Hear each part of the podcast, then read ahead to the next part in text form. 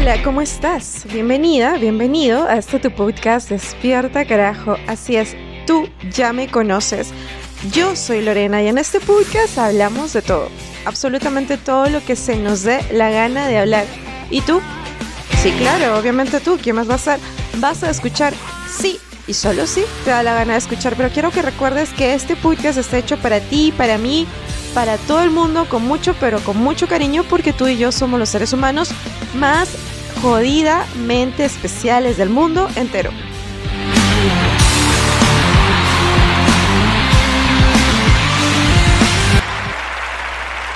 Hoy día en Despierta Carajo entrevistamos a Daniel Maguiña. ¿Quién es Daniel Maguiña? Daniel Maguiña es más que un arquitecto, es un creador de sueños. Él empezó con la arquitectura y descubrió que su pasión era la ilustración. Ahora yo te pregunto, ¿no te ha pasado que empiezas con algo y descubres que tu pasión es por otro lado, pero por ahí va el caminito? Bueno, hoy día eh, este episodio está dirigido a niños, adolescentes. Tú sabes, dentro de cada uno de nosotros hay un niño, hay un adolescente escondido que está buscando o está esperando ser inspirado. Y este episodio es para ti, para mí, para todo el mundo. Y quiero que escuches la historia de Daniel y cómo él, de algún modo, si visitas um, sus perfiles personales, te vas a dar cuenta que es como, como si dentro de él habitara un niño interno que se refleja en su obra. Así que te invito a escuchar esta entrevista. Hola, ¿qué tal? ¿Cómo están? Bienvenidos y bienvenidas a Despierta Carajo. Y esta vez en la feria de Ciudad Librera me encuentro con Daniel Maguiña. Y Daniel Maguiña es un ilustrador, pero no solo es ilustrador. Daniel, ¿qué te parece si tú te presentas, por favor, con la audiencia?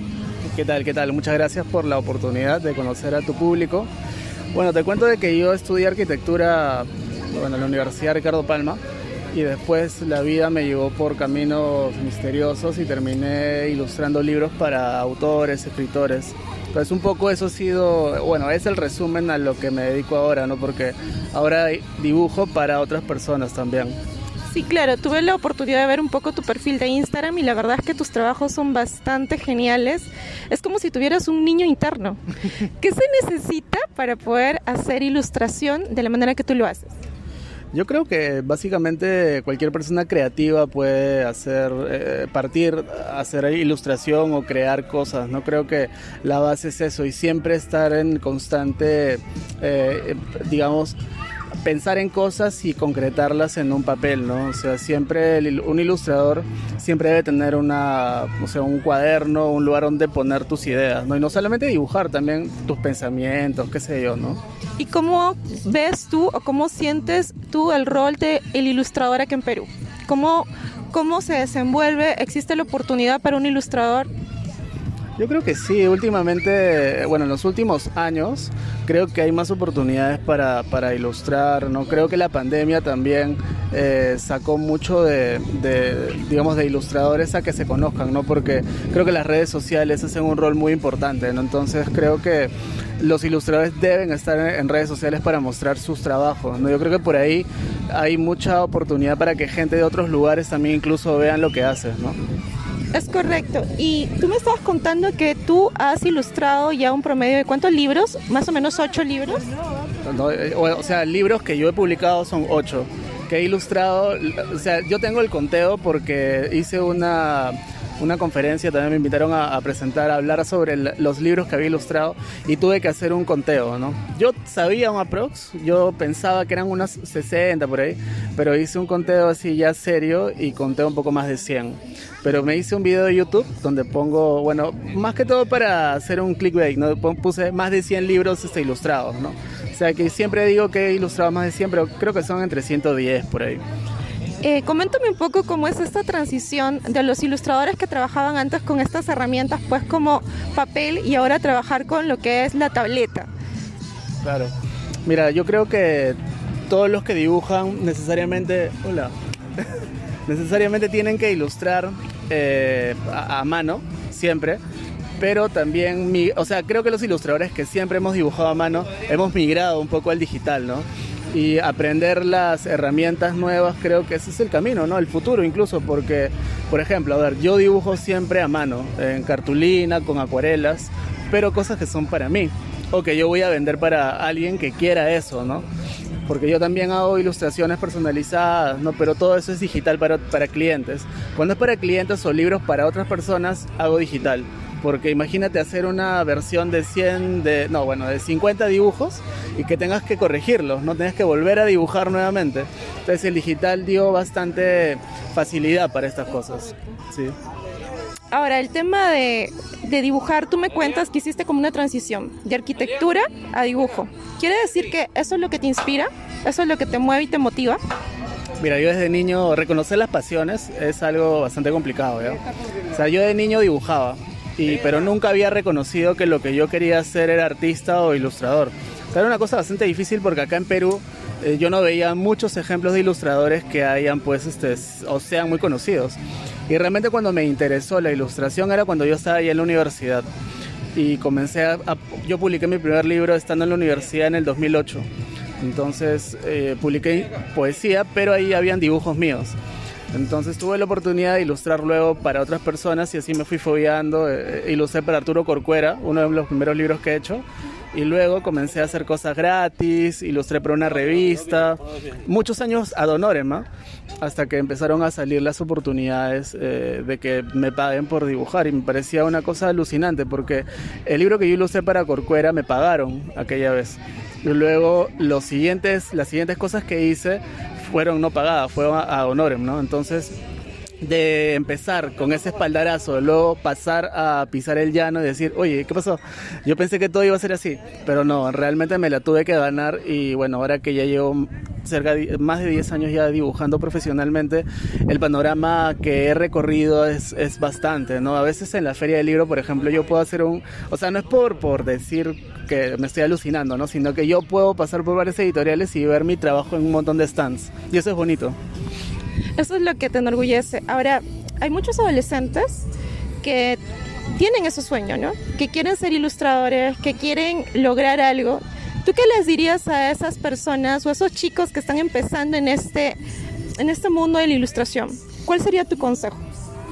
Mira, eh, a veces yo, yo pensaba también de que yo no podía enseñarle a nadie, que yo no podía aconsejar a nadie, pero finalmente es un consejo bastante sencillo, ¿ya? Eh, yo creo que cualquiera que quiere lograr cualquier cosa, eh, que tiene que ponerle sacrificio, esfuerzo, horas de chamba. Yo, yo siempre creo que el talento es, es importante, pero el talento es una mínima parte de todo. O sea, uno cuando ve un libro ve la punta del iceberg, pero no has visto todo el proceso para que ese iceberg puedas tú observarlo, ¿no? Entonces, hay todo un camino que es de sacrificado, ¿no? Por ejemplo, yo me he perdido muchas reuniones, yo trabajo de noche muchas veces. En esta cuestión de ser arquitecto e ilustrador era como una vida de Batman, ¿no? En, en el día estaba en la oficina y en la noche me iba a ilustrar a mi casa, en carros que tenía, ¿no? Entonces era una cuestión de doble vida y eso a veces te, pasa factura porque finalmente necesitas tiempo para hacer eso, ¿no?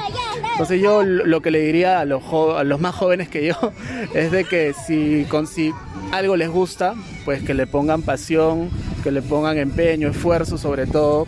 Y si tú crees que no eres muy bueno, si tú repites eso siempre, no, no, no que eres, no que eres este, malo, sino de que si tú te esfuerzas en dibujar, por ejemplo en mi caso, ¿no? Yo no creo que sea un prodigio el dibujo, pero creo que el esfuerzo hizo de que yo sea mínimamente bueno. Entonces creo que puedo, puedo decir eso ahora después de tantos libros hechos, ¿no? Y sí, me siento orgulloso de todas maneras de todo lo que he hecho. La práctica es el maestro. Definitivamente, definitivamente es, es cliché, pero realmente es así, ¿no? O sea, siempre el esfuerzo te va a llevar a que tú seas mucho mejor y que tú mismo te, sobre, te sobrepongas a ti mismo, ¿no? O sea, siempre el límite, los límites son mentales, ¿no?